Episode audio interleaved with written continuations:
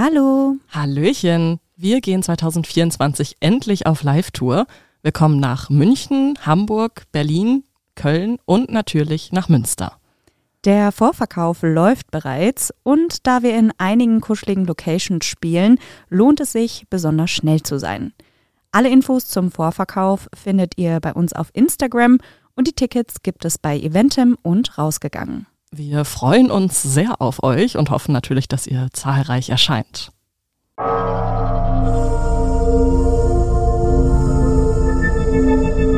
Menschen und Monster. Ein Podcast über wahre Verbrechen und ihre Hintergründe. Hallöchen. Hallo und herzlich willkommen zurück zu einer neuen Folge. Ich bin Maren. Und ich bin Stefanie.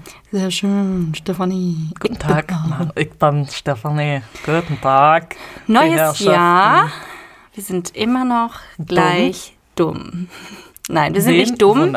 Wir sind nicht dumm, wir sind einfach nur anders. Anders als die anderen Kinder. Das hat Mama auch schon gesagt. Ja. Maren, was hast du zu Weihnachten bekommen? Wow, das ist jetzt ein ganz schön prompted. Der Einsch du weißt das, was ich geschenkt bekommen habe. Du ja, warst dabei. Mann, unsere Hörer wissen das vielleicht. Unsere Hörer wissen das vielleicht nicht. Ja, höchstwahrscheinlich nicht. Ja, deswegen erzähl das Es doch sei mal. denn, irgendjemand von denen ist beim FBI und hat so durch mein Fenster geluschert. Also ich habe einiges zu Weihnachten bekommen. Ich bin sehr blessed, was soll ich sagen? Blessed Du and, bist sehr blass. blessed and depressed. Nein, aber ich bin, ähm, ich habe einen Airfryer bekommen, den ich auch schon echt oft benutzt habe, wie so eine Hausmutti. Richtig geil. Ähm, Freut man sich schon in deinem Alter über sowas? Ciao, sagst du einfach in meinem Alter, als wäre ich so. Du bist neun Monate jünger als ich, Junge. Maren, zum, Fräulein. zum Geburtstag wünsche ich mir übrigens einen Staubsauger. Aber einen ohne Kabel. Okay. Aber nicht von dir, ist zu teuer. Ja. Meinst du, ich kann mir das nicht leisten oder was? Ich wünsche mir dir lieber von Mama oder so. Von reicheren Leuten als mir. Ja, genau. Ähm, nein, Spaß. Also ich habe äh, diverse Dinge bekommen. Viele schöne Sachen. Und von Stefanie habe ich ein Filofax bekommen. Leute, die Hoffnung besteht, dass ich dieses Jahr etwas organisierter bin. Ich habe auch schon Geburtstage darin eingetragen. Oh, echt? Ja, Cool. mit so kleinen Sternchen markiert und ähm, habe mir schon so Sticker angeguckt und sowas, was ich da reinkleben möchte. Habe das ein bisschen organisiert. Ähm, ja, das ist schön, was soll ich sagen? Ich habe da einen Urlaubstag für morgen eingetragen, wo ich weiß, dass ich den hab morgen. Aber So macht man das. Am besten schreibt man noch äh, To-Do-Listen für den Tag, auf die man schon abgeledigt, also erledigt hat und hackt die dann einfach nur ab. das äh, selbst verarsche, aber egal, was alles was funktioniert. Was hast du denn bekommen? Ich habe den äh, süßesten Otter aller Zeiten bekommen. Ja, Otto. Aber wenn ihr unser FAQ gehört habt, nein, ich meine natürlich unser Q&A. Das- FAQ-Artikel zu uns, das müssen wir mal Wenn machen. ihr das jedenfalls gehört habt, dann wisst ihr das schon. Auf jeden Fall habe ich von Maren einen super süßen Otter bekommen. Der heißt Otto. Und er ist Richtig einfach nur originell. süß. Und er hat ein Hirsekissen im Rücken. Einen mit Lavendel. Genau. Aber er ist auch zum einfach kuscheln ziemlich gut. Ohne Scheiß, er sieht einfach aus wie ein Baby. Ja, und dann haben wir eigentlich nur die ganze Zeit gegessen. Und was macht man sonst an, den, an und zwischen den Feiertagen? Also ich hatte ein Date. Wow, super. Also ich habe gegessen und dann habe ich geschlafen. That's about it. Und Ich dann habe habe ich Sachen in meinem neuen Airfryer gemacht. ich hab hardcore gearbeitet. Ich habe die Buchhaltung für 2020 gemacht. Okay. Vielleicht habt ihr ja irgendwas Cooles gemacht. Lasst es uns wissen. Vielleicht habt ihr was richtig Geiles, True Crime-mäßiges zu Weihnachten geschenkt bekommen. Wie Stefanie Eine einen. Monsti... Uh, Monsti-Puller... Pu- Puller... Stimmt, den habe ich auch noch von dir ein bekommen. Monsti-Pulli bekommen, ja.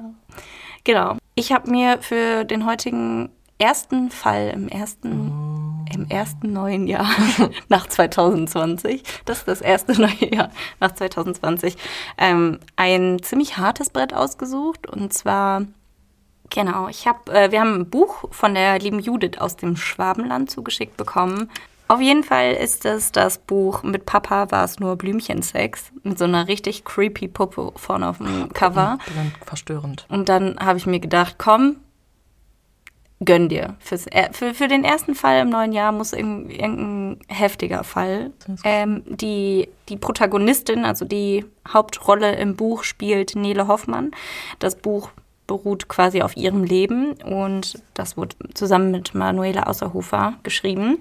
Und da möchte ich jetzt schon mal vorneweg eine Triggerwarnung auf jeden Fall aussprechen, weil wir aus Erfahrung wissen, dass viele Leute uns, vor allem damals bei dem Fall Carolina, ja, sehr herzzerreißende Nachrichten geschrieben haben. Und ich möchte da nur darauf hinweisen, dass es heute auf jeden Fall um sexualisierte Gewalt und sexuellen Missbrauch an Kindern sowie sexualisierte Gewalt auch an Erwachsenen oder ja, nicht mal, nicht mal Erwachsenen, also generell einfach sexualisierte Gewalt geht. Das heißt, wenn ihr euch davon getriggert fühlt, dann würde ich sagen, ist das heute definitiv nicht die beste Lösung. Du sagtest gerade Protagonistin, aber das ist ja, ähm, das ist ja quasi ein Tatsachenbericht. Also das ist ja Wahrscheinlich unter einem Alias oder so, aber das ist ja ein Mädchen genau, eine also Frau, ist, die aus ihrem eigenen Leben Genau, berichtet. genau. Ich wollte jetzt bewusst nicht Opfer schreiben äh, mhm. oder Opfer sagen, weil sie selber in dem Buch sagt, sie möchte nicht als Opfer gesehen werden.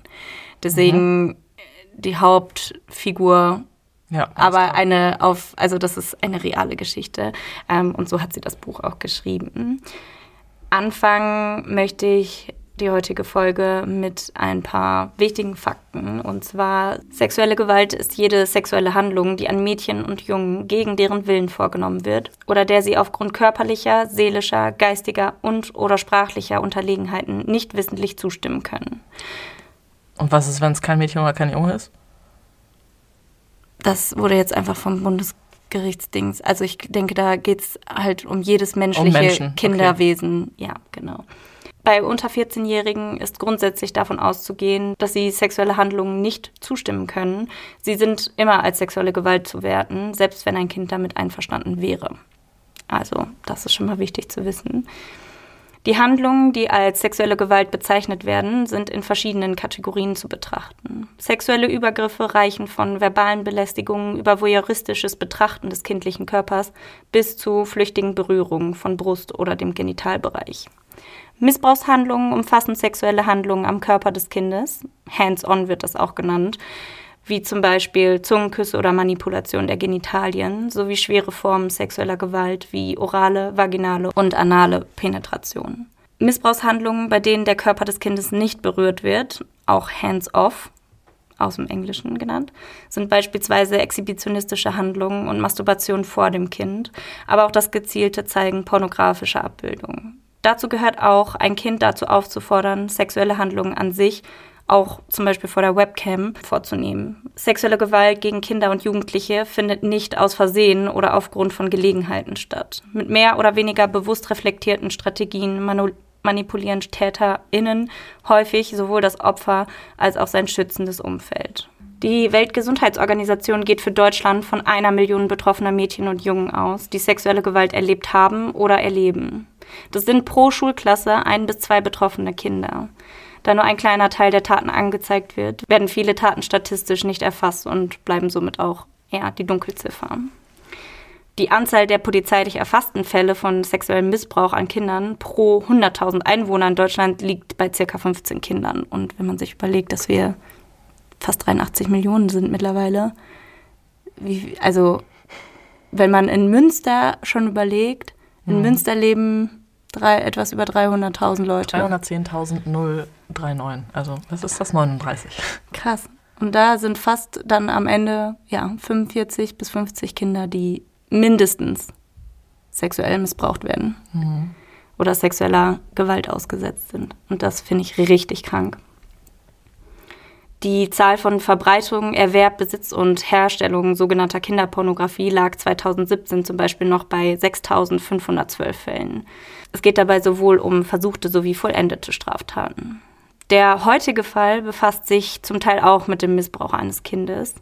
Also, wie ich schon gesagt habe, wer das nicht hören oder ertragen kann, der sollte diese Folge vermutlich besser aussetzen. Ich denke dennoch, dass es wichtig ist, über solche Fälle zu wissen und auch zu reden, die Warnhinweise zu erkennen und wahrzunehmen. Und noch viel, viel wichtiger, niemals sollten wir wegschauen. Es könnte das Leben, den Körper und die Seele eines kleinen Menschen retten. Und nachdem in den letzten Folgen immer wieder Morde, Totschläge und vermisste Personen in den Folgen vorkamen, wollte ich heute mal den Fall aus der Perspektive einer überlebenden und betroffenen Person schildern. Ich entscheide mich hier, wie ich gerade schon gesagt habe, bewusst dazu nicht das Wort Opfer zu nehmen, denn Nele, die Protagonistin in dem Buch, ist, beschreibt halt ihr eigenes Leben. Sie sagt halt selber, dass sie nicht als Opfer gesehen werden möchte und auch nicht so behandelt werden will. Und das versuche ich natürlich so gut es geht zu respektieren, auch wenn sich mir persönlich eigentlich ein anderes Bild ergibt. Ich zitiere zum Beispiel auch aus dem Buch und manche Sachen sind einfach so übernommen und nichts davon ist meine eigene Meinung. Das heißt, galt euch da nicht drauf auf, wenn ich jetzt irgendwas anders formuliere oder sowas. Und ähm, ja, viele Sachen, also dieses Buch ist sehr persönlich und sehr nah und sehr, ähm, ja, ein bisschen so, als hätte sie es einfach so runtergeschrieben. Also ich glaube, da steckt viel Arbeit drin, aber sie hat halt vieles so mit so auch so Pünktchen, Pünktchen, Pünktchen, naja, ach so. Und so, so hat sie es also schon geschrieben. Ja, sehr umgangssprachlich und halt auch sehr viele ja, so, so Slang-Worte auf mhm. jeden Fall auch. Ähm, das habe ich versucht so ein bisschen zu vermeiden und mich da so ein bisschen einheitlicher zu halten. Nele kann sich nicht wirklich daran erinnern, wann es angefangen hat. Sie war noch ganz klein, vermutlich nicht älter als fünf. Aber für sie war es eigentlich nie anders. Für sie war das normal. Nele, das hübsche, fröhliche und zierliche kleine Mädchen mit den strahlenden Lächeln und den blonden Haaren. Sie war schon immer Papas Liebling. Auch wenn er beruflich oft unterwegs war, so versuchte er so viel Zeit wie nur eben möglich mit seiner kleinen Prinzessin zu verbringen. Sie gingen Drachensteigen, spielten und kuschelten zusammen. Beinahe jeden Abend in der Woche kuschelte sich ihr Vater abends in ihr Bett und las ihr eine Geschichte vor. Ihre liebsten Geschichten handelten von Momo und der unendlichen Geschichte.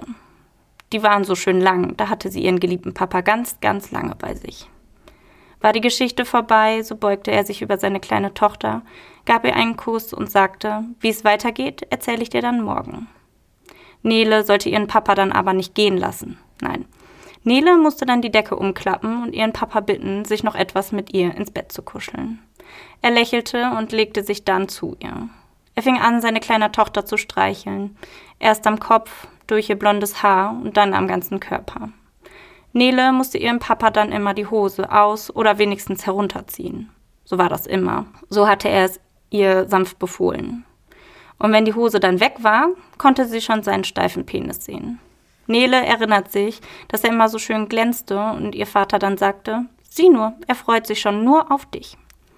Und das machte Nele gewaltig stolz. Generell war es Nele sehr wichtig, ihren Papa stolz und glücklich zu machen, denn das tat er ja auch für sie. Er war der tollste, stärkste und heldenhafteste Papa, den Nele sich nur vorstellen konnte. Nele sollte Papas Penis dann immer streicheln, und so fuhr sie mit ihrer kleinen, patschigen Hand, anfänglich noch ganz unbeholfen, über sein Glied. Sie waren beinahe so klein, dass sie ihn nicht einmal ganz umfassen konnte. Und weil sie anfänglich noch so klein war, war richtiger Sex, in Anführungszeichen, natürlich noch nicht möglich. So hatte sie manchmal nur seinen Penis zwischen den Beinen und er rieb sich so lange an ihr, bis er dann kam. Manchmal musste er dann auch mit der Hand nachhelfen. Aber eins war klar, er kam immer. Später, als Nele dann größer und älter wurde, da wurden die Möglichkeiten auch größer. Irgendwann konnte Nele ihren Papa auch oral befriedigen oder richtig mit der Hand. Aber sie fand das eigentlich nicht so toll, denn sie findet, dass Sperma eklig schmeckt. Ihr Papa wollte es immer wieder gut machen, in Anführungszeichen, und so küsste er auch Nele da unten. Sie mochte das. Es wurde immer so warm und kribbelig im Bauch. Auch wenn Nele natürlich nicht wusste, was da vor sich geht oder was ihr Papa da überhaupt macht. Wenn Nele etwas Neues lernte, das ihren Vater befriedigte, wenn die Möglichkeiten und Fähigkeiten wuchsen, dann wuchs auch sein Stolz für Nele. Immer wieder machte er ihr Komplimente und ihre Augen strahlten.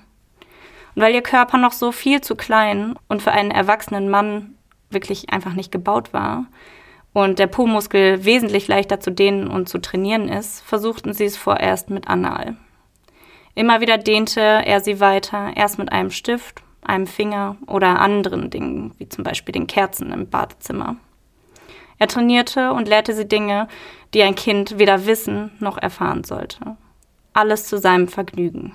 Obwohl nicht ganz zu seinem Vergnügen allein. Nele sagt immer wieder, dass sie sich weder gedrängt noch genötigt gefühlt hat. Für sie war das normal und ihr Papa war so zärtlich und liebevoll. Er streichelte und küsste sie, als wäre sie nicht seine Tochter, sondern seine Geliebte. Aber sie war ein Kind.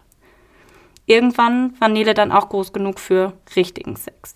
Das ging aber natürlich nur, wenn niemand außer den beiden zu Hause war. Das sollte ja niemand mitbekommen. Manchmal nutzten die beiden aber auch die Zeit, wenn Nele vom Turnen kam.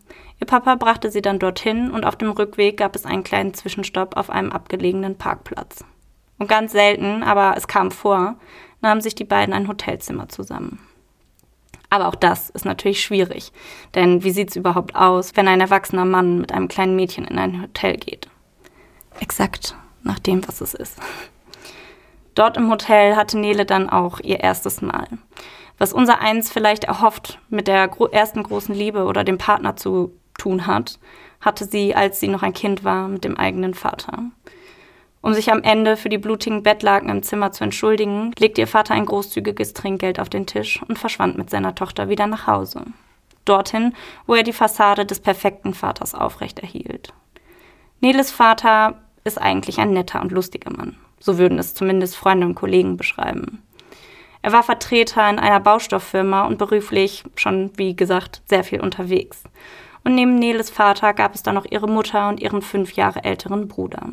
Wenn die beiden über das Wochenende mal aus dem Haus waren, wurden regelmäßig richtige Orgien abgehalten. Dann wurde von Freitag bis Sonntag das ganze Haus nach außen hin verriegelt. Es wurden Pornos geguckt und es wurde gefickt. Nicht zu selten wurden dann auch diverse Spielzeuge ausprobiert und selbst Fotos und Filme vom Geschehen aufgenommen. Nele findet all das scheinbar zu keinem Zeitpunkt so schlimm, dass sie das Gefühl hat, jemandem davon zu erzählen oder irgendwas zu hinterfragen. Ihr Vater hatte ihr scheinbar nie gesagt, dass es ein Geheimnis ist und sie nicht sagen darf, aber sie tat es nicht. Zumindest jetzt noch nicht. All die Zeit hat sich Nele dennoch gefragt, ob ihre Mutter und ihr Bruder nicht auch davon wussten. Und war ihr Bruder eventuell auch schon mal von ihrem Vater missbraucht worden? Sie weiß es nicht.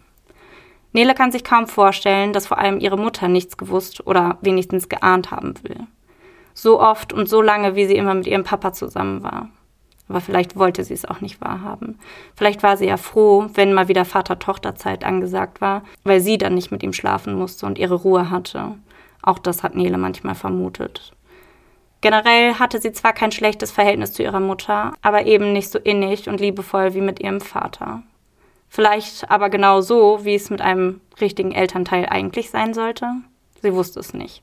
Sie wusste nicht, was von den beiden richtig oder falsch war, weil sie so groß geworden war, weil das ihre Normalität war.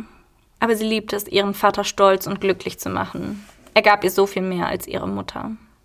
Und auch, dass ihr Bruder vielleicht etwas gewusst hat oder selbst missbraucht wurde, kann sie sich gut vorstellen. Es ist nämlich nie wirklich etwas öffentlich passiert, aber er ist direkt mit 18 von zu Hause ausgezogen und hat jeden Kontakt mit der Familie gekappt. Generell fragt sich Nele im Nachhinein nun, wie niemand etwas mitbekommen hat, wieso niemandem etwas aufgefallen ist und niemand wirklich irgendwas angesprochen hat. Einmal bei einer Sportveranstaltung von Nele hat ihr Papa sie vor allen in den Arm genommen und sie geküsst. Auf den Mund. Das sorgte schon für etwas Aufruhr. Ein Mann sagte sogar, sowas würde sich nicht gehören und ihr Vater zwinkerte nur und sagte, das ist mein Kind, ich liebe sie und da muss mir nichts peinlich sein. Hm. Und bei einem Grillfest im eigenen Garten hatte er wohl ein paar Bier über den Durst getrunken. Er küsste Nele wieder auf den Mund und züngelte an ihr. Da müsste sie etwa acht oder neun Jahre alt gewesen sein. Die Freunde fragten zwar, was sie da machten, aber ihr Vater sagte nur, ein Papa darf das. Ist meine Kleine nicht süß? Was? Alle stimmten zu. Ja, sie ist ein Engel. Er hob Nele hoch, strich über ihre Brust und sagte, bald bekommt sie schon Brüste und muss sich die Muschi rasieren. Oh Gott. Er lachte. Alle rundherum schienen zwar leicht irritiert, aber nicht irritiert genug zu sein, um einzugreifen. Sie lachten einfach nur mit. Nele sagt, sie hatte nie das Gefühl, von ihrem Vater vergewaltigt oder gefickt zu werden. Sie hatte das Gefühl, dass er mit ihr Liebe machte, auch wenn ihr das im Nachhinein betrachtet naiv und dumm vorkommt. Aber sie ist nicht schuld. Sie ist ein Kind und er ist derjenige, der es besser wissen müsste. Nele sagt, alles, was ich dachte, war falsch. Oder eben auch nicht. Ich wusste es nicht. Mein Papa missbrauchte mich. Richtig. Aber er liebte mich auch sehr. Auch richtig. Er schlief mit mir richtig. Aber ich spürte nie, dass er mit mir, aber ich spürte nie, dass er mir wehgetan oder mich bedrängt hatte. Auch richtig. Und auch wenn sie ihn selbst nach Jahren des Missbrauchs nie wirklich gefragt hatte, warum er das mit ihr machte, überkam sie die Frage doch immer wieder, je älter sie wurde. Sie wusste mittlerweile, dass es wohl nicht ganz so normal war, wie sie eigentlich dachte. Als er mal wieder in ihr Zimmer kam, während sie Hausaufgaben machte, zog er sich aus und legte sich nackt aufs Bett. Neles Mutter war gerade aus dem Haus gegangen und sie drehte sich dann auf ihrem Schreibtischstuhl um. Nele war zu diesem Zeitpunkt etwa 13 Jahre alt. Warum tust du das?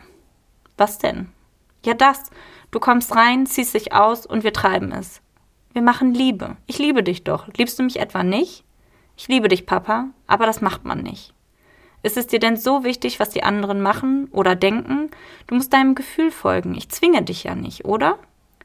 Nein.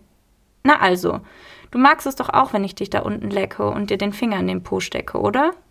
Ja, das ist schon schön, aber siehst du, ich will doch nur, dass du dich gut fühlst und dass ich mich auch gut fühle. Und jetzt komm her. Nele wurde immer mehr verunsichert. Sie ist schon so zwiegespalten und das merkt man. Aber sie wirft die Gedanken beiseite und sie schlafen dann miteinander. Aber Gott sei Dank war das eines der letzten Male. Einer der Gründe dafür war wohl auch Leon, ein süßer Junge, ein paar Stufen über Nele.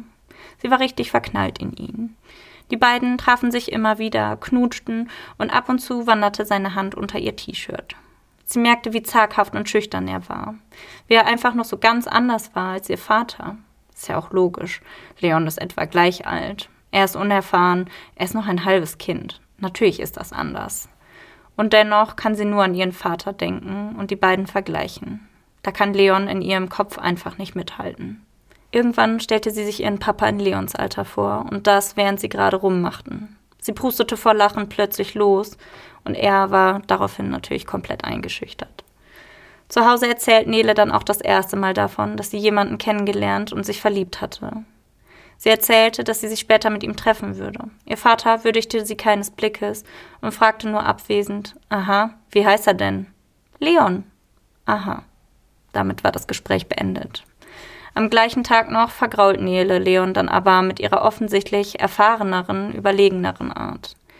Sie drängt sich ihm auf, ist hemmungslos und er ist komplett überfordert. Sie weiß einfach zu diesem Zeitpunkt überhaupt nicht, wie man vernünftig mit Sexualität umgeht, weil das für sie so normal ist, dass jemand reinkommt und einfach das mit dir macht. Sie ist bei ihm zu Hause und sie fragt dann einfach jemanden, also sie fragt ihn einfach, ja, hey, hast du Wein zu Hause? Und erst, die beiden dürfen halt eigentlich ja noch nicht trinken und er ist dann völlig verwirrt und sie so, ja, ja, gib mir nur ein paar Schlücke und weil ihr Vater ihr auch immer wieder mal Alkohol gegeben hat, damit sie lockerer wird und dann hat sie in der Küche gefragt, ob sie ihm einen blasen darf und dann hat äh, sie gesagt, soll ich mich ausziehen, willst du mich ficken? Oh Gott. Und sie war 13 zu dem Zeitpunkt.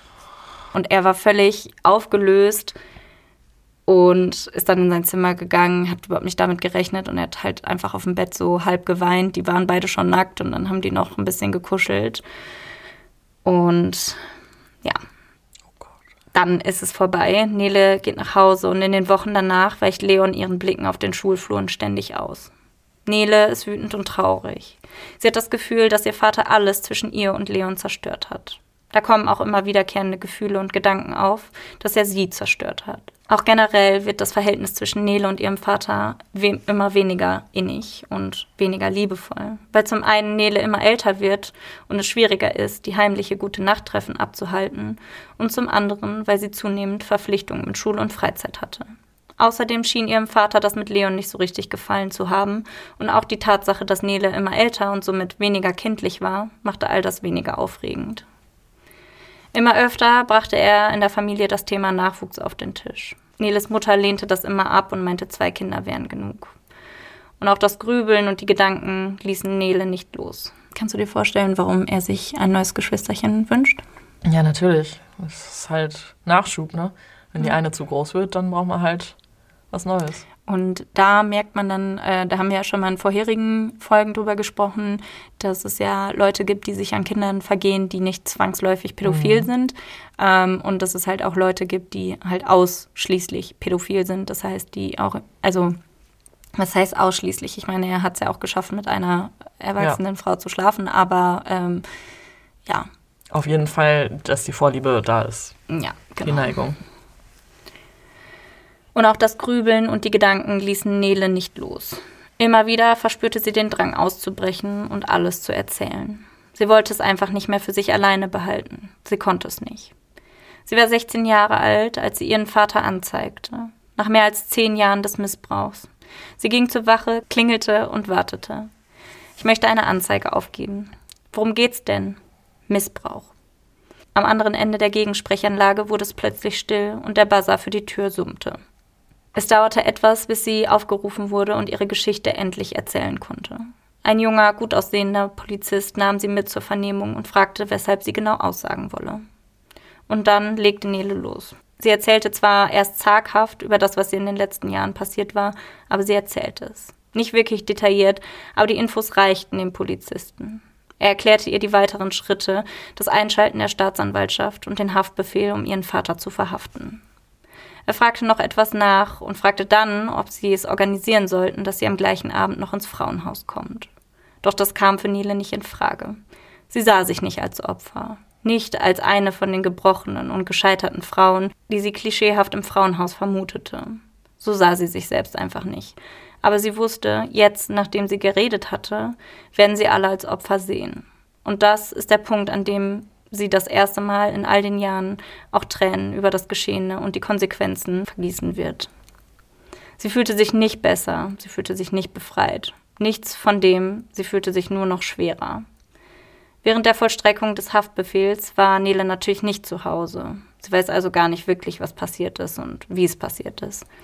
In der Zwischenzeit hatte sie auf eigenen Wunsch entschieden, von zu Hause auszuziehen. Sie musste also zurück, um einige ihrer Sachen zu holen, und dann kam es zu der unvermeidbaren Konfrontation. Dein Vater ist im Gefängnis. Ja. Warum tust du uns das an? Was denn? Warum machst du unsere Familie kaputt? Es hat doch alles funktioniert. Du hast unsere Familie ruiniert. Dazu muss man sagen, die Mutter ist halt völlig ausgetickt. Der Bruder war ja gar nicht mehr da. Der hatte ja schon zu dem Zeitpunkt alle Leitungen zur Familie gekappt. Wusste die Mutter, was dem Vater vorgeworfen wird? Wusste sie. Sie ist aber so eine richtige, mm, also ihr war das immer wichtiger, den Schein nach außen zu wahren. Deswegen, also man kann festhalten, bis zu dem Punkt, mal abgesehen davon, dass der Vater halt ähm, sich immer an Nele vergangen hat, hat er auch generell, war der Vater ganz anders als sie. Sie war wohl sehr frigide und sehr verklemmt.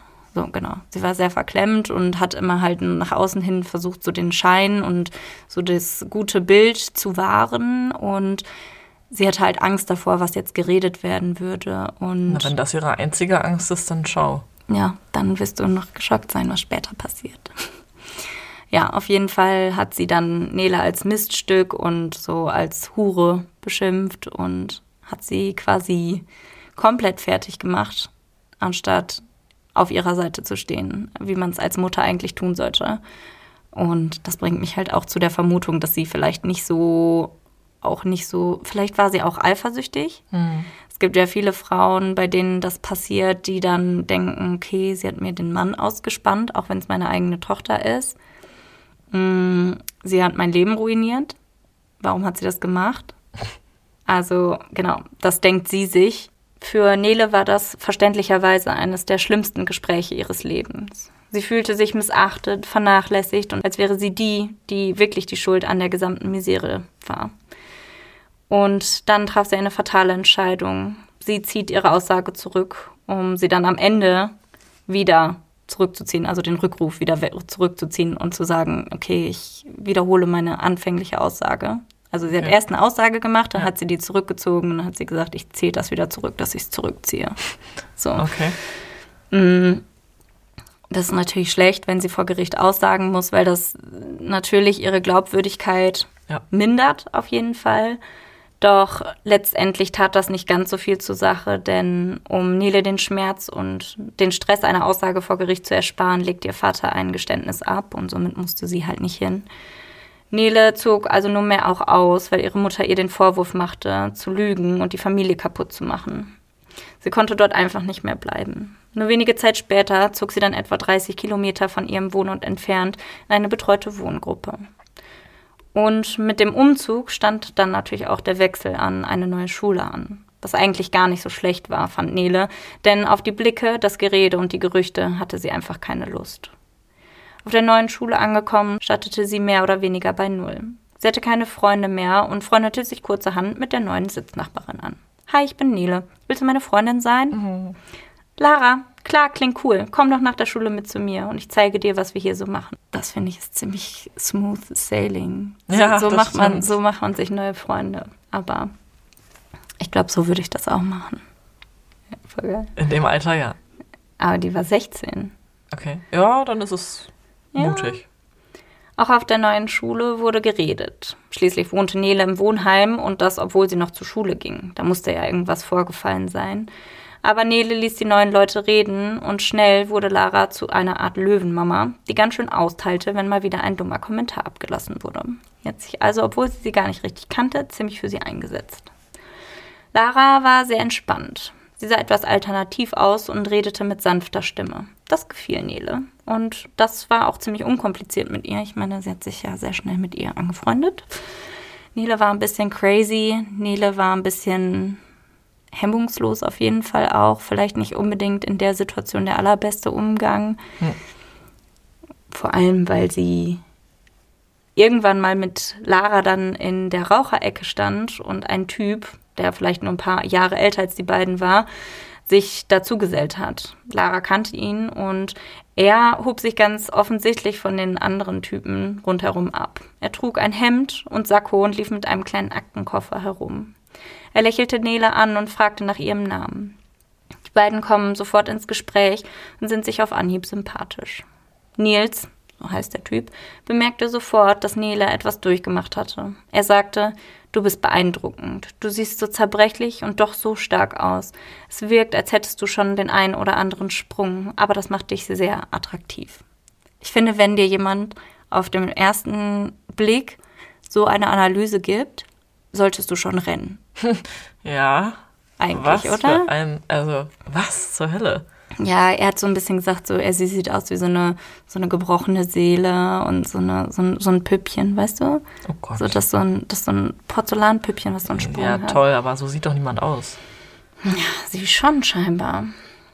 Nils drückt dann Nele eine seiner Visitenkarten in die Hand. Fotograf liest sie. Nele war dann hin und weg von Nils. Sie war ganz schön, hat die ganz schön imponiert. Also der war auf jeden Fall älter, oder? Ja, der müsste, also sie hat vermutet, dass er ungefähr eigentlich vor zwei Jahren oder zwei Jahre über ihr eine Stufe hätte sein müssen. Der war aber nicht mehr auf der Schule und zwar aufgrund einer Sache, die vorgefallen war. Er war ja Fotograf und er hat da so ein paar Fotos gemacht von Leuten von der, auf der Schule.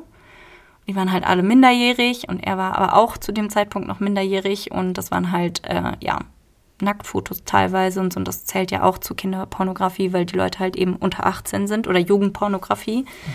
Und genau, und dafür hat er dann halt richtig Stress bekommen und ist dann, glaube ich, von der Schule, ich weiß nicht, ob er geflogen ist, also es stand da nicht genauer beschrieben, ist auch eher unwichtig. Wichtig ist, er ist halt ein paar Jahre älter. Ich würde mal sagen, zwei, drei Jahre älter als Nele und Lara. Wenige Tage später kommen die Mädchen dann ins Gespräch und Nele versucht ganz unauffällig nach Nils zu fragen. Lara merkt sofort, dass das nicht so nebenbei gemeint war und fragt lachend, bist du in ihn verknallt?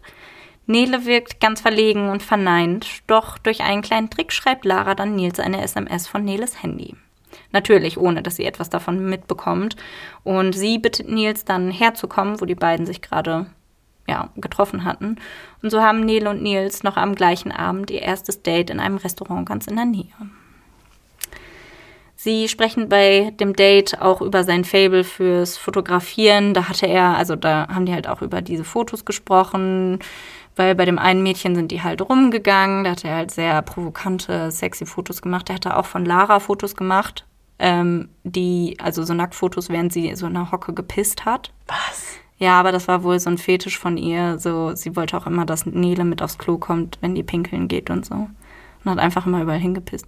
Und obwohl er halt von den ganzen Leuten da so Nacktfotos gemacht hat und auch schon ein bisschen auf jeden Fall anders zu sein scheint, stört Nele das nicht. Eher im Gegenteil, sie findet das eigentlich ganz cool und auch ganz erfrischend.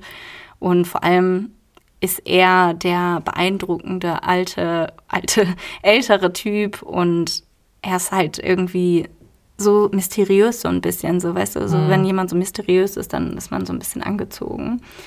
Die beiden treffen sich dann auch regelmäßig. Sie sind voll auf einer Wellenlänge und die Chemie stimmt einfach bei den beiden.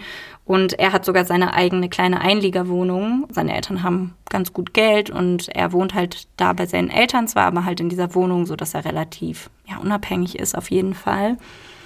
Und was mir schon komisch vorkommen würde, das hat er direkt am Anfang gemacht. Als sie bei ihm waren, haben geredet und er hat ihr Fotos gezeigt und das hat ihn scheinbar ziemlich angemacht und dann hat er einfach angefangen, neben ihr zu masturbieren. Mhm dann hat er irgendwann gesagt, dann hat sie gesagt, so meinst du, das würde deine Chancen erhöhen, dass irgendwie ein Mädchen mit dir ins Bett geht, wenn du neben ihr masturbierst. Und dann meinte er so, ja, ja, das ist zu deinem Schutz, dass ich dich nicht so, dass ich nicht was mit dir machen möchte, so. So, wo ich mir auch so denke, hallo, dann warte halt nach dem Tre bis ja, nach dem Treffen oder mach's, oder davor. mach's davor, irgendwie so. Ähm, sie scheint das aber jetzt nicht so krass zu stören. Ich glaube, sie hat da eh ein relativ mhm. gestörtes Verhältnis zur Sexualität. Und sie irgendwann, also sie stört das gar nicht und sie, sie macht dann auch nichts, sitzt dann daneben und wartet, bis er fertig ist. Und das geht dann halt anderthalb Monate so. Nach einiger Zeit fragt sie dann, ob sie ihm nicht einen runterholen sollte. Und er zögert erst und dann fängt er an, so ein bisschen rumzudrucksen und sagt quasi Jein, weil er quasi mit einer anderen Frau nicht richtig kann, wenn es nicht seinen Fetisch, seinem Fetisch entspricht. Und dann erzählt er ihr von seinem Fetisch. Und zwar erzählt er ihr davon, dass er darauf steht, eine Frau als Sklavin zu haben, also als wirklich untertane, äh, sehr, ja, sehr unterlegene Person, die er demütigen, erniedrigen und fertig machen kann, die er benutzen kann und er weiß zu dem Zeitpunkt auch, dass das halt natürlich so ein bisschen so Hit or Miss sein kann. Er erzählt ihr das und das könnte natürlich jetzt bedeuten, dass sie einfach schreiend aus der Wohnung rennt und ihn nie wieder sieht. Er hat aber so ein bisschen das Gefühl, dass er ihr das anvertrauen kann, dass sie die Person ist, der er das erzählen kann, ohne dass sie ihn groß verurteilt. Und er hat vielleicht auch so ein bisschen die Hoffnung, dass sie halt da offen ist, sowas auszuprobieren. Und ja, dann erzählt sie ihm, dass sie zwar schon viel Sex hatte, aber bisher halt nur so Blümchensex. Ähm, und dass sie dann auch in dem Zuge erzählt sie ihm. Und er ist die erste Person außerhalb der Polizei, die weiß von, dem, von der Sache von ihr und ihrem Vater. Und das macht sie natürlich auch. Sie macht so einen Seelenstriptease und sie, sie hängt schon irgendwie so auf jeden Fall an ihm. Sie ist super abhängig von ihm er will sie dann halt zu so einer Sklavin machen. Der dann auch direkt holt dann so alle möglichen Handschellen und Spielzeuge und Sachen raus und fängt dann da halt an. Sie lässt das erstmal mit sich machen. Für sie ist das auch erstmal gar nicht so schlimm. Also im privaten Umfeld findet sie das sogar eigentlich ganz gut und ist ja auch jeder, wie er es mag, ne? Und sie findet das jetzt gar nicht so, sie fand das jetzt nicht so herablassend. Er hat zwar so ein bisschen, er hat sie halt so ausgepeitscht und hat halt sie so gefesselt und beschimpft und sowas, aber das fand sie jetzt nicht so schlimm. Und sie sagt sogar, dass der erste Sex von den beiden der beste ihres Lebens war. Und wir müssten uns da mal betrachten, okay, sie ist jetzt auch zu dem Zeitpunkt noch 16 Jahre alt. Also schon sehr, würde ich sagen, generell mutig, dass man da einfach mit jemandem, den man noch nicht so lange kennt, einfach so mit nach Hause geht, dass er trägt, dass er einfach neben ihr masturbiert und dann sich einfach so auf sowas einzulassen und da sich fallen zu lassen. Das ist ja auch quasi ihr erstes Mal mhm. ohne ihren Papa. Das ist halt ihr erstes Mal mhm. nicht Inzest und nicht Missbrauch. Mhm. Das erste Mal, in dem sie zugestimmt hat. Und von da an ist es quasi eine Art Abwärtsspirale, weil man kennt auch das wieder, wenn du deinen Kick bekommen hast, dann war das schön für den Moment, dann kannst du es genießen. Du willst aber natürlich auch deine Grenzen austesten, du willst gucken, wie weit kann ich noch gehen, was ist möglich, du hast deine Fantasien, du möchtest gucken, was du alles machen kannst. Und somit wird es immer heftiger und absurder. Er holt dann irgendwann so richtig krasse Masken, so Gummimasken, die man auch so aufpumpen kann, wo du jemandem die Luft abschnüren kannst, wo du Luft reinpumpen kannst, dass sie halt den, den Kopf so ein bisschen zerquetscht. Ja, und das fand sie schon so ein bisschen komisch, aber auch da hat sie gesagt, okay, wenn es ihm Spaß macht, okay. Und sie selbst fand es jetzt auch nicht so scheiße scheinbar, aber ich habe immer ein bisschen das Gefühl, so auch wie sie es erzählt hat, dass sie viele Sachen, wenn sie merkt, dass jemand anders das gut findet, dass sie das automatisch gut findet, mhm. weil es die andere Person gut findet. Das, was ich dann richtig krass finde, ist zum Beispiel, dass er sie halt als Sklavin bezeichnet und er möchte auch, dass alle seine Freunde wissen, dass sie seine Sklavin ist. Zum was? Beispiel. Er möchte das allen mitteilen und Nele lässt sich auch darauf ein und stellt gar nicht wirklich Fragen.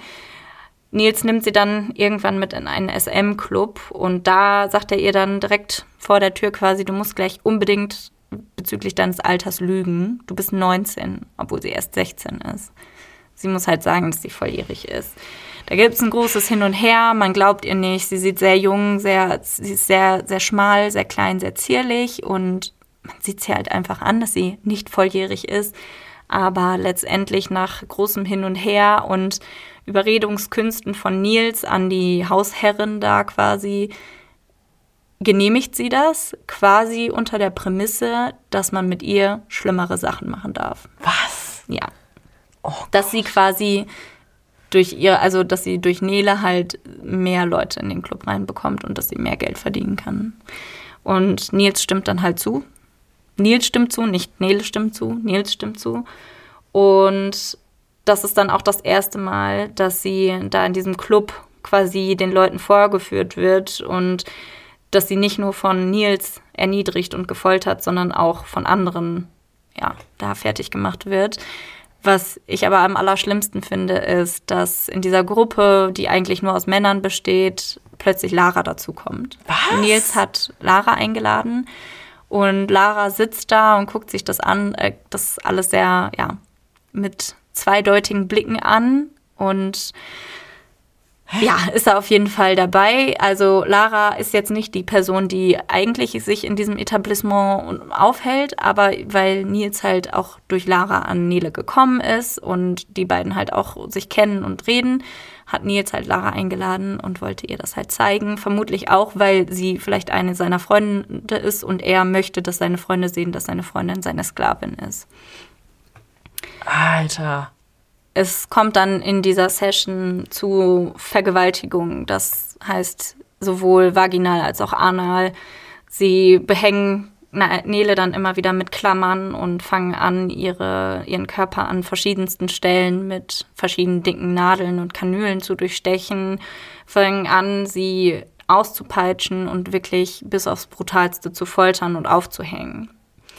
Lara wendet sich dann am Ende von ihr ab, obwohl sie nochmal auf sie zugeht und von den umstehenden Männern einen dicken, fetten Batzen Geld zugeschrieben bekommt, also versprochen bekommt, wenn Lara sich eine Handvoll Nadeln vom Tisch nimmt und die alle in Neles Körper steckt. Und das macht Lara dann auch. Was? Lara, und dann sagt sie, Nele am Ende, spuckt sie ihr quasi vor die Füße und sagt, so kurz aus, äh, spuckt sie ihr quasi vor die Füße und sagt, dass sie krank und abartig ist, was sie mit sich machen lässt, obwohl sie das halt gemacht hat. Und seitdem hat sie Lara dann auch nie wieder gesehen. Nils ist nach dieser ersten Session völlig hin und weg. Der hat sich das nicht besser erträumen lassen. Das ist genau sein Ding gewesen. Er hat es richtig geliebt, sie als Sklavin da zu haben. Und er hat noch so ein bisschen so eine kleine Bitte on top. Und zwar hat er gesagt, bitte entweder verlange ich noch mehr positives oder noch mehr negatives Feedback von dir währenddessen. Das heißt, wenn du gefoltert, geschlagen, erniedrigt wirst, dann entweder tu so, als würde dir das richtig gut gefallen, als würdest du sagen, ja, gib mir mehr, gib mir mehr, oder als würdest du richtig anfangen zu heulen und richtig, richtig leiden. Eins von beiden soll sie zukünftig bitte machen, das würde ihnen quasi viel bedeuten und das macht sie dann leider auch zu Hause, also das Ding ist, sie fahren dann halt nach Hause und wo man jetzt denken würde, okay, das war jetzt eine einmalige, ziemlich grausame Sache, der Spuk ist vorbei, muss ich leider sagen, nein, denn zu Hause geht es natürlich genauso weiter und mit all den Schmerzen und die Beleidigungen, die sie schon in dem Club hatte und die ganzen Wunden, die offen sind, wird sie dann halt auch zu Hause weiter von Nils genauso behandelt. Sie fragt sich dann halt auch oft, weil er sie so beleidigt und erniedrigt, sie fragt sich halt oft auch, ob sie das nicht alles wirklich verdient hat. Mhm. Sie stellt dann irgendwann ihre eigene, ja, ihre eigenen Gedanken und ihr eigenes Leben so in Frage, dass sie denkt, sie hat das alles so verdient, wie es gekommen ist. Irgendwann ziehen die beiden dann auch in die erste richtige gemeinsame Wohnung und weil das zwar, weil Nela aus dem betreuten Wohnen rausgeschmissen wurde, weil sie immer wieder die Sperrstunde halt nicht eingehalten hat und nicht zur Schule aufgetaucht ist. Und ja, die Wohnung wird natürlich von Nils beziehungsweise von den Eltern finanziert oder mehr oder weniger auch von dem Geld, was durch die Sessions mit Nele reinkommt. Sie bekommt aber nichts. Sie ist komplett abhängig von ihm. Sie, sie hat nichts. Er richtet alles ein. Er besorgt alles. Sie ist ja auch einfach noch minderjährig. Das heißt, sie kann gar nichts machen. Und Nele wird dann im Nachhinein immer öfter auch von Nils verkauft und geht dann später auch regelmäßig für Nils im Studio arbeiten. Das teilweise auch alleine. Das heißt, er schickt sie alleine dahin. Also er bringt sie hin und holt sie wieder ab. Sagt, das sind die Limits alles darunter könnt ihr mit ihr machen. Und teilweise kommt er durch sie an Veranstaltungskarten ran oder zu Veranstaltungen wird eingeladen, zu denen er vorher hätte nicht gehen können, einfach weil er nichts hat. Also da kannst du teilweise nicht mit Geld bezahlen, sondern da kannst du halt dann so bezahlen, indem du was für die Runde bring, mitbringst. Oh Gott. Genau. Und er hat sich dann halt quasi durch Nele eingekauft, teilweise. Und sie muss dann halt extrem kranke Sachen durchmachen, wie die haben irgendwann mal überlegt, ob sie ihr, die haben hier irgendwann mal die Beleidigung, die sie, sie genannt haben, mit Rasierklingen eingeritzt auf dem Bauch. Sie haben versucht, sie wollten ihr mal irgendwie Toilettenschwein auf, auf die Stirn tätowieren Was? und sowas. Ja, richtig kranken Scheiß, auf jeden Fall. Sowas passiert in Deutschland? Ja, all das hinter verschlossenen Türen. Ja. Aber ich habe da mal eine Frage. Ja. Wenn sie auch minderjährig war und aus dem betreuten Wohnen rausgeschmissen wurde, wieso hat sich das Jugendamt nicht eingeschaltet und hat mal geguckt, wo die lebt oder mit wem sie lebt, was, sie macht? Das ist eine sehr gute Frage, die ich dir leider nicht beantworten kann. Man muss dazu sagen, das Buch ist, ich vermute, unter einem Alias geschrieben. Ja, also ich kann mir ich sehr schwer vorstellen, dass das ihre richtigen Namen sind. Es werden auch außer Lara und Nils keine anderen Namen wirklich genannt oder Leon halt noch, aber das sind halt ja alles so Namen, die könnten mhm. auch jedem gehören. Kann ich auch gerne nochmal am Ende erklären, warum das meine, meine Vermutung ist. Ähm, ja, das habe ich auch nicht verstanden, aber gut, das Ding ist ja, wenn sie da rausgeworfen wird, vielleicht hat sie dann gesagt, okay, ich ziehe jetzt offiziell Vielleicht ist das ja so gewesen, dass sie jetzt dadurch, dass sie offiziell mit Nils eingezogen ist, quasi einen festen Wohnsitz hatte und damit quasi bei jemandem gewohnt hat und das ist ein Einverständnis mit der Familie passiert. Ihre Mutter hat eh, hätte eh für alles eingestimmt, weil ihrer Mutter das scheißegal war, was mit ihr passiert ab dem Zeitpunkt, in dem sie ihren Vater in ihren Augen verraten hat. Ja. Also ich finde, das ist schon so der heftige Punkt. Also ich muss sagen, bei dem Buch ist mir sowas von schlecht geworden. Ich wusste nicht, dass es noch schlimmer gehen kann. Aber folgende Szenen sind sowas von abartig und schlimm, dass ich erst überlegt habe, ob ich das überhaupt sagen soll. Vielleicht sollte ich es einfach nur erzählen und nicht vorlesen. Das ist schon schlimm genug. Ja. Und zwar geht es da um eine Session, um eben so eine Session, die veranstaltet wird von Leuten, in deren Kreise man eigentlich so nicht reinkommt, eben weil er quasi Nele spendiert er spendiert Nele als Objekt. Und das ist wie so eine richtige Zeremonie. Das soll 24 Stunden gehen, geht am Ende aber 48 Stunden. Was zur Hölle? Und der ganze, das ganze Ding steht unter dem, unter der Prämisse No Limits. Es gibt keine Limits. Ich frage mich, zu dem Zeitpunkt hatte Nele da wohl irgendwann mal Angst, weil das wird im Buch nicht erklärt. Hättest du zu dem Zeitpunkt Angst, dass dich da jemand umbringt, dass du da stirbst? Ja. Weil ich glaube, ich hätte da, ich hätte da extrem Angst vor. Und wenn ich sage, die Sessions werden immer heftiger, dann meine ich, dass Tiere mit ins Spiel kommen. Das heißt, ein Hund und eine Ziege waren mit dabei. Ihr wurden Körperteile an und aufgeschnitten ähm, und wieder zusammengenäht mit anderen Körperteilen. Was? Ähm, es wurden ihr so Magensonden, Katheter gelegt. Sie wurde genötigt zu sehr ekelhaften und widerlichen Dingen. Wie kann man das nur? Und als sie aus dieser 48-stündigen Sache rauskommt, ist sie körperlich so am Ende, dass sie halt immer und immer wieder auch während dieser Session das Bewusstsein verloren hat, logischerweise. Und als sie dann irgendwann danach wieder zu Hause, ich sag mal zu Hause in Anführungszeichen, zu sich kommt, haut sie ab, als Nils am nächsten Tag zu seinen Eltern auf irgendeinen Geburtstag oder sowas geht. Da wittert sie die Chance und dann haut sie ab. Sie hat nichts mehr zu dem Zeitpunkt. Er hat ihr alle ihre Klamotten weggenommen. Er hat sie so unter Kontrolle. Sie hat nur noch so Sklavenoutfits. Sie nimmt sich dann letztendlich Schuhe von ihm und einen Jogginganzug von ihm, weil sie nichts anderes mehr hat und haut dann halt ab. Nur das Problem ist, sie weiß nicht wohin. Ihre Mutter hasst sie, wo ihr Bruder ist. Was ihr Bruder macht, weiß sie nicht. Und ihr Vater sitzt im Gefängnis. Freunde hat sie nicht wirklich, zumindest nicht mehr. Und der einzige Ort, an dem sie zu dem Zeitpunkt sein möchte, ist bei ihrem Vater, weil sie sich gedacht hat, egal wie sehr er mich früher missbraucht hat, nichts ist so schlimm, was jetzt mit mir gemacht wurde.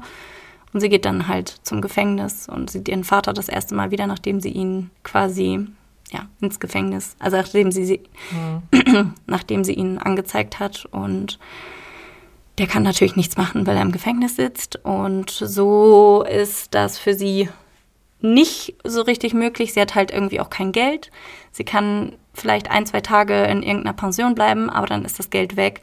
Und dann muss sie sich entscheiden, was mache ich jetzt? Und zu Nils zurück ist erstmal die weniger schlaue Idee und sie entscheidet sich dann doch, zu ihrer Mutter zurückzugehen. Die lässt sie nur widerwillig rein. Und Nele sagt in dem Moment auch, dass sie überhaupt nicht daran gedacht hat, also dass sich ihr das überhaupt nicht erschlossen hat, dass sie ja die Option hätte, in ein Frauenhaus zu gehen. Sie hat da einfach nicht dran gedacht. Mhm wie, wie kaputt und wie hm, ja, hilfesuchend und verloren musst du sein, dass du nicht mal so weit denkst, dass dich da jemand auffängt. Aber halt auch die Leute, die dich jahrelang missbraucht und manipuliert haben, sind, dass das die Leute sind, dass du wieder zu denen zurückgehst. Das finde ich krass. Das finde ich richtig heftig. Ist auf jeden Fall sehr traurig. Nach ein paar Tagen wird es dann aber auch bei ihrer Mutter halt zu heftig. Das funktioniert nicht und sie haut auch dann von ihrer Mutter wieder ab. Und weil sie eben nirgendwo anders hin weiß, geht sie wieder zurück zu Nils.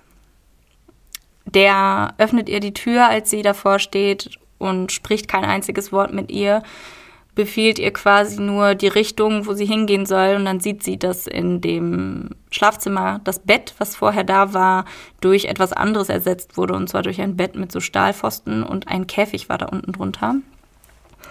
Er hat sie dann auch an so ein Elektroschocker-Halsband, was hier in Deutschland für Hunde verboten wurde, weil es zu gefährlich ist. Da hat er sie halt dran gepackt und hat halt dafür gesorgt, dass sie ja, sehr lange elektroschockt wird und dass sie halt nicht mehr weg kann, hat sie da halt weg, äh, dran gefesselt. Das Gute ist aber, dass er, also was heißt das Gute? Das Gute für sie ist, dass er sie trotzdem weiterhin für Sessions mit ins Studio nimmt und einmal hat er sie halt alleine dagelassen und hat ihr halt gesagt, du musst halt alleine auch wieder zurückkommen, du musst das Geld mitnehmen. Und sie bekommt nach der einen Session irgendwann 700 Euro in die Hand gedrückt. Und das ist für sie das Ticket in die Freiheit. Sie sieht jetzt diese 700 Euro, sie weiß, okay, das ist jetzt meine einzige Chance, jetzt oder nie. Und sie entscheidet sich, das Geld zu nehmen und zu gehen, weil das ist der Anfang, den sie braucht, um sich ein Zugticket und ein Hotelzimmer zumindest für die ersten Nächte zu nehmen. Das heißt, sie geht dann erstmal los. Sie geht in ein Internetcafé, guckt sich Domina und SM Studios in anderen Städten an und schaut, wo sie arbeiten könnte. Das ist ihre einzige, also das ist ihre einzige Idee. Man muss sich vorstellen, zu diesem Zeitpunkt ist sie 16, vielleicht 17 Jahre alt. Immer noch, okay. Sie, ja, genau. Die, so lange war sie nicht da. Also das. Krass. Ähm, genau. Vielleicht ist sie, ja, 16, 17, nee, ich denke mal 17, vielleicht 18, so um den Dreh müsste sie sein. Also so viel älter dürfte sie auf jeden Fall nicht sein. Und das ist das Einzige, was sie kennt und was sie kann. Ihr wurde von klein auf beigebracht, dass sie so gut da drin ist, sich benutzen zu lassen. Und dass es halt irgendwie ja, ihre einzige Option. Sie hat halt auch dadurch, dass sie seitdem sie mit Nils zusammen ist, nicht mehr zur Schule gegangen ist, keinen Schulabschluss, sie hat keine einzige andere Möglichkeit, irgendwie an Geld zu kommen. Und ja, das ist dann für sie ihr neues Leben. Sie wusste halt, dass sie das kann und dass sie damit halt auch Erfolg haben wird. Mittlerweile hat sie einen Job als Kassiererin und als Aushilfe und kommt so mit der einen oder anderen Session dann und wann mal über die Runden. Aber sie macht es immer noch. Sie hat es nicht geschafft, auszusteigen. Und das auch des Geldes wegen. Sie hat nie wieder was von ihrem Bruder gehört. Und sie hat irgendwann mitbekommen, dass ihr Vater entlassen wurde und dass ihre Mutter und ihr Vater, während sie von das erste Mal von ihm abgehauen ist, dass die Mutter währenddessen schon schwanger war und dass sie noch ein neues Kind bekommen haben. End of story? End of story. Okay. Das muss man erstmal sacken lassen. Ich, also erstens frage ich mich, wie kann ein Körper sowas überleben? Wie kann eine Seele sowas überleben? Hm, auf der anderen Seite denke ich mir, aus meiner Perspektive, es gibt so viele Möglichkeiten, ich wäre lieber obdachlos, als zurück zu sowas zu, also zu so einer Misshandlung zu gehen. Ja, du in deiner Position natürlich. Genau. Äh, man muss dazu sagen, dass Nele auch in dem Buch selber immer wieder gesagt hat, dass sie sowohl die, den Missbrauch durch ihren Vater, also oder besonders den Missbrauch durch ihren Vater, ähm, aber auch Teile des Missbrauchs durch Nils als nicht so schlimm empfunden hat weil sie selber was davon hatte. Also sie sagt auch selber, dass sie halt oft halt äh, sexuell ja, angeturnt war von vielen Sachen, die passiert sind, bis zu einem gewissen Grad. Ähm, ich glaube, dass das einfach ein ganz krasses Schicksal von ja, einfach kein Selbstvertrauen, keine Selbstliebe. Ich glaube, sie weiß gar nicht, wer sie selbst ist. Sie sagt auch selber, sie weiß gar nicht, was, was ihre Sexualität ist. Sie hat das nie richtig gelernt, damit umzugehen. Sie hat nie richtig gelernt, sich zu fragen, was will ich, wo sind meine Grenzen. Jeder hat sich einfach bei ihr alles genommen. Im Endeffekt hat sie gelernt, dass sie ein Objekt ist, das jeder nach Belieben benutzen darf. Ne? Ja. Und dass sie nichts wert ist. Ähm, also gab es denn da irgendjemanden, der ihr dann noch geholfen hat später? Also sie hat gesagt, sie ist auf jeden Fall bis heute noch alleine. Sie hat halt keinen Freund. Sie versucht auch alle persönlichen Kontakte so gut es geht zu limitieren, weil sie alleine sein möchte, weil sie auch im privaten Bereich lieber sich dann in ihre Wohnung zurückzieht. Sie weiß, okay, bei der Arbeit kann ich vielleicht dann mal mit den Arbeitskollegen ein bisschen schnacken und so. Aber ähm, grundsätzlich, ja. Und in diesen Sessions, die sie jetzt heute noch macht, da ist sie dann aber jetzt Domina? Genau, sie wollte irgendwann Domina werden. Vorher hat sie es aber trotzdem noch als Sklavin halt gemacht. Da war halt der Unterschied, dass sie natürlich bestimmen konnte, wie weit gehe ich, was sind meine Limits und sie wusste zum Beispiel auch zu keinem Zeitpunkt, ist das ein registriertes Studio oder ist das sowas, sowas ganz sketchy-mäßiges hin im Hinterhof. Mhm. Sie, sie hat das nie hinterfragt. Sie hat da nie irgendwie, vielleicht auch weil sie so jung war und weil sie so in vielen Teilen auch naiv war und abhängig war, hat sie das nie hinterfragt und sie hat sich dann halt letztendlich so ein, so ein Domina-SM-Studio gesucht, das halt auf jeden Fall lizenziert war. Das heißt, sie wusste, da gibt's auch, also da würde auch niemand dich arbeiten lassen, wenn du minderjährig bist. Ja, und dass sie da halt ihre eigenen Regeln setzen kann und dass am Ende des Tages auch sie das Geld mit nach Hause nimmt. Mhm. Und nicht jemand anders. Ich finde, also ich habe wirklich die aller, aller schlimmsten Stellen rausgelassen und das war schon schlimm jetzt. Ich hoffe, dass ihr noch alle lebt und dass ihr alle noch auf eurem Stuhl sitzt und dass ihr nicht gerade schon umgefallen seid während ihr das hört. Mein Herz wird ganz schwer dabei. Erstens, weil einfach dieser Kindesmissbrauch, das so krass und so schwerwiegend ist und ich das so erschreckend finde, was eben dieser Kindesmissbrauch und der ist in ihrem Falle, wenn man ihrer Version Glauben schenkt, für sie persönlich gar nicht mal so schlimm gewesen. Es ist immer noch Kindesmissbrauch, aber ähm, für sie persönlich nicht so traumatisch gewesen. Und dennoch sieht man, was das mit, mit einer Persönlichkeit, mit einem Menschen gemacht hat, was, was das mit dir macht und was, wofür das quasi im späteren Leben den, den Weg ebnet. Wenn halt ja, es irgendjemand. Hat ihr ganzes Leben zerstört. Absolut. Vor allem, wenn du halt an die Leute kommst, die wissen, wie man das ausnützt und wie man dich weiter manipuliert, um dich in der Position zu halten, in der sie dich wollen. Ja, ich glaube, an die Leute gerätst du halt auch als, ähm,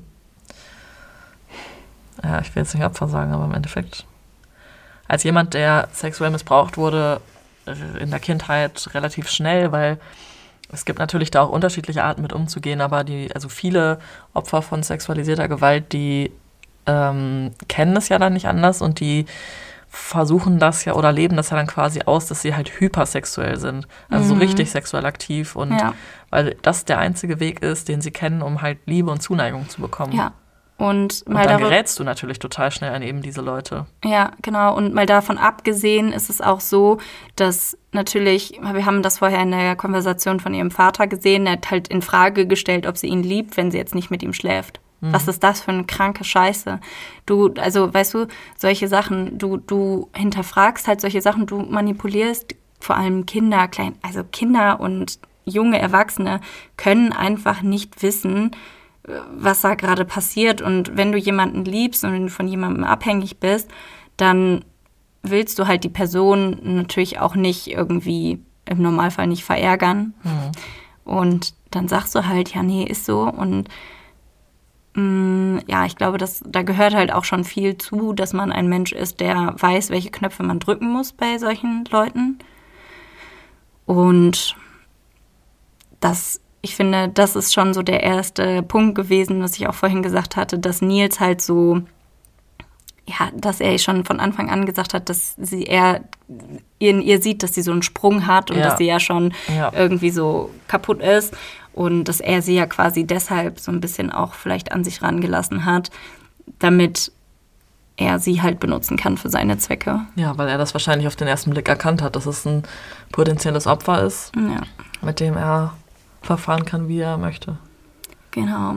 Stefanie hatte mich im Zuge dessen auch gefragt, ob ich mir sicher bin, dass das eine Person ist, die da die Wahrheit erzählt oder ob das eine fiktive Erzählung ist. Mhm. Ich habe mich dadurch sehr, sehr viele Rezensionen und ganz viele Sachen im Internet durchgelesen. Es gab wirklich nichts zu Nele Hoffmann selbst zu finden, weshalb ich eben auch davon ausgehe, dass das halt ein Alias ist.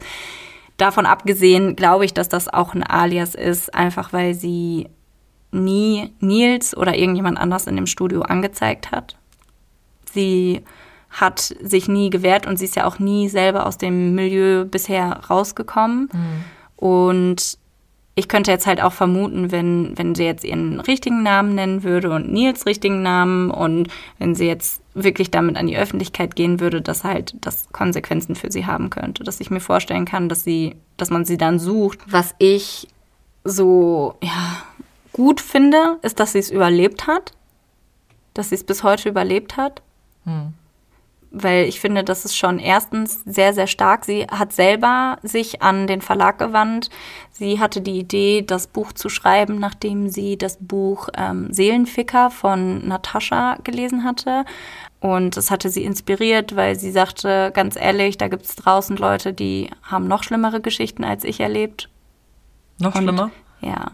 Also sie sagt, also ich glaube, da ging es halt auch so um Drogen, also in dem Buch Seelenficker mhm. ging es halt auch so viel so um Drogenmissbrauch und zusätzlich zu ihrer Geschichte noch und ähm, ich kann es jetzt auch nicht ganz sagen. Ähm, ich fand es sehr, sehr beunruhigend, das alles zu lesen, aber ich fand es auch auf der anderen Seite sehr stark zu sehen, was halt irgendwie daraus hervorgeht. Die äh, Manuela Außerhofer, die ähm, mit Nele das Buch zusammen geschrieben hat, sagte auch, dass sie so ein bisschen den Eindruck hatte, dass Nele mh, mm, so wie eine Art Phönix aus der Asche aus ihrem Leben, also rausgekommen ist, weil letztendlich sie hat es geschafft, sich von, von dieser ja, Fremdbestimmung freizulösen. Sie hat es geschafft, ihre eigenen Regeln, ihre eigenen Sachen aufzustellen. Und auch wenn das vielleicht für uns persönlich noch nicht der Idealfall ist und auch für Nele sicher nicht, so kann man doch sagen, dass sie es halt geschafft hat, zumindest an die Stelle zu kommen, dass sie sagt, sie hat für sich selber ihre Wohnung, sie hat ihre, ihren sicheren Rückzugsort. Sie hat sich selber dazu entschieden, alleine zu bleiben, weil was natürlich traurig und schade ist, einfach weil man natürlich merkt, dass sie Angst hat, vermutlich, dass irgendjemand kommen könnte und ihr wieder die Zügel in die Hand nehmen könnte. Mhm. Und sie hat es halt geschafft, ähm, auch außerhalb dieser Sessions und dieses Milieus, wenn auch kleinere Jobs zu finden und auch zu, ja, durchzuziehen. Also sie hat halt zwei 400-Euro-Jobs, die sie halt nebenher macht und dann halt diese Sessions. Und das finde ich schon sehr bewundernswert und dann noch die Stärke zu haben, dieses Buch zu schreiben und andere Leute an seinem Schicksal teilhaben zu lassen, finde ich schon stark. Boah, dieser Fall hat mich jetzt echt äh, ziemlich sprachlos gemacht. Mega starker, wie sagt man, starker Tobak, heftiger Tobak, harter Tobak, äh, Tobak jedenfalls. Das muss man irgendwie erstmal verdauen und also ich finde es auch wie du krass, dass sie es geschafft hat, das irgendwie zu überleben. Anscheinend ja auch ohne jetzt irgendwelche krasseren psychischen Krankheiten, die sich daraus entwickelt haben. Mhm, also zumindest nichts. Sie hat sich lange dagegen gewehrt, ähm, zur Therapie zu gehen. Sie glaubt aber schon, dass ihr das wahrscheinlich irgendwann helfen wird, aber sie ist nicht in Therapie. Oha. Ja.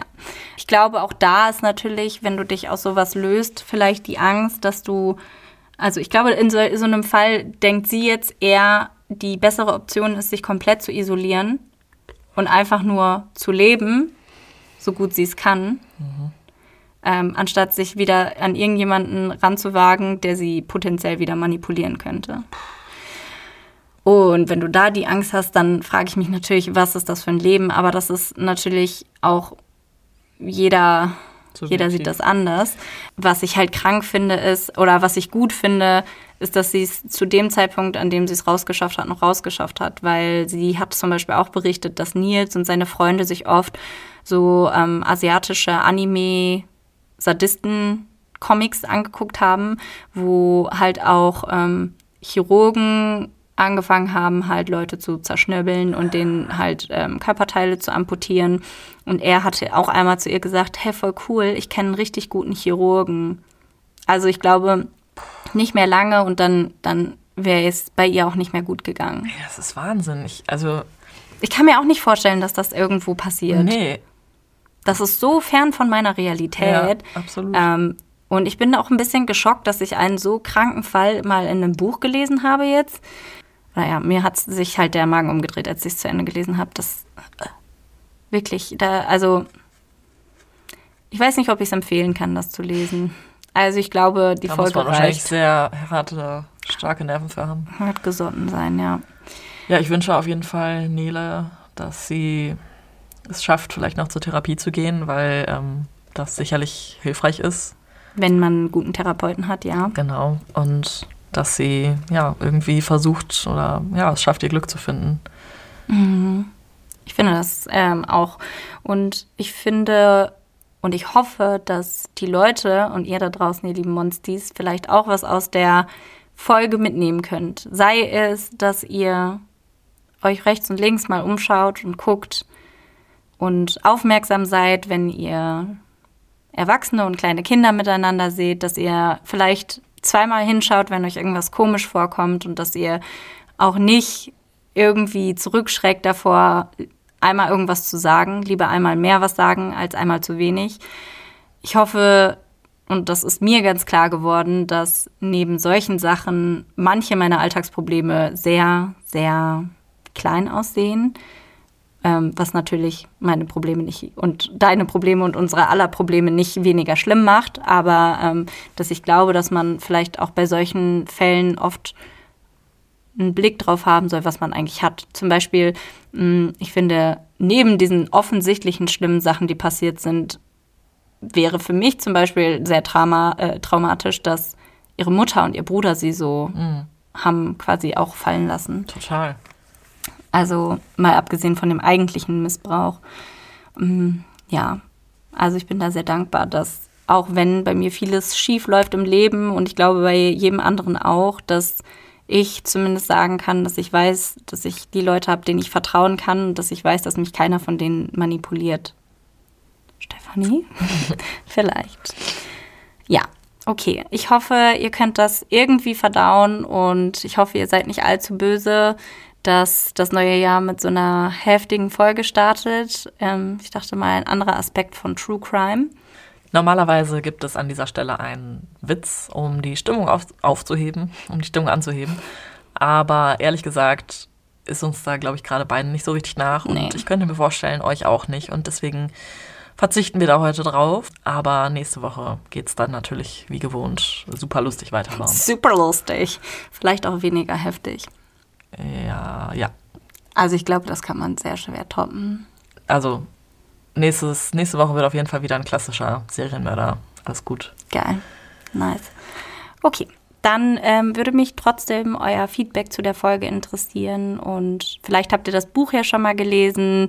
Konntet ihr das überhaupt lesen? Ich habe nämlich auch bei vielen Rezensionen gelesen, dass sie es bei der Hälfte irgendwie weglegen mussten. Das kann ich mir gut ihnen vorstellen. das zu viel war.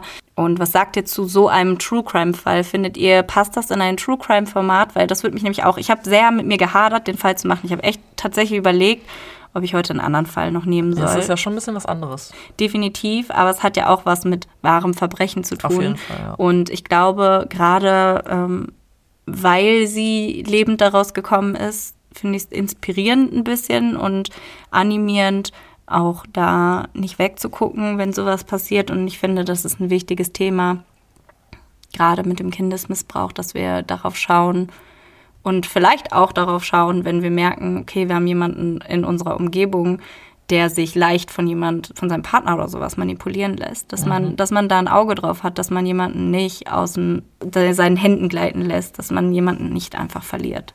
Und dass man nicht darauf vertraut, dass alles irgendwie schon gut sein wird, Ja. sondern aufs Bauchgefühl hört. Ja, genau. Ja, damit würde ich sagen, beenden wir die erste Folge fürs neue Jahr. Mit Bauchschmerzen, aua. Ja, Vorsatz machen äh, fürs neue Jahr ist auf jeden Fall, dass du dann jetzt nicht mehr so heftige Fälle Krasse Fälle machst? Ja. ja. Ja, einmal im Jahr reicht. einmal im Jahr reicht. Und wir hören uns nächste Woche wieder. Macht's gut. Ciao. Hallo. Hallöchen! Wir gehen 2024 endlich auf Live-Tour. Wir kommen nach München, Hamburg, Berlin, Köln und natürlich nach Münster. Der Vorverkauf läuft bereits und da wir in einigen kuscheligen Locations spielen, lohnt es sich, besonders schnell zu sein. Alle Infos zum Vorverkauf findet ihr bei uns auf Instagram und die Tickets gibt es bei Eventim und rausgegangen. Wir freuen uns sehr auf euch und hoffen natürlich, dass ihr zahlreich erscheint.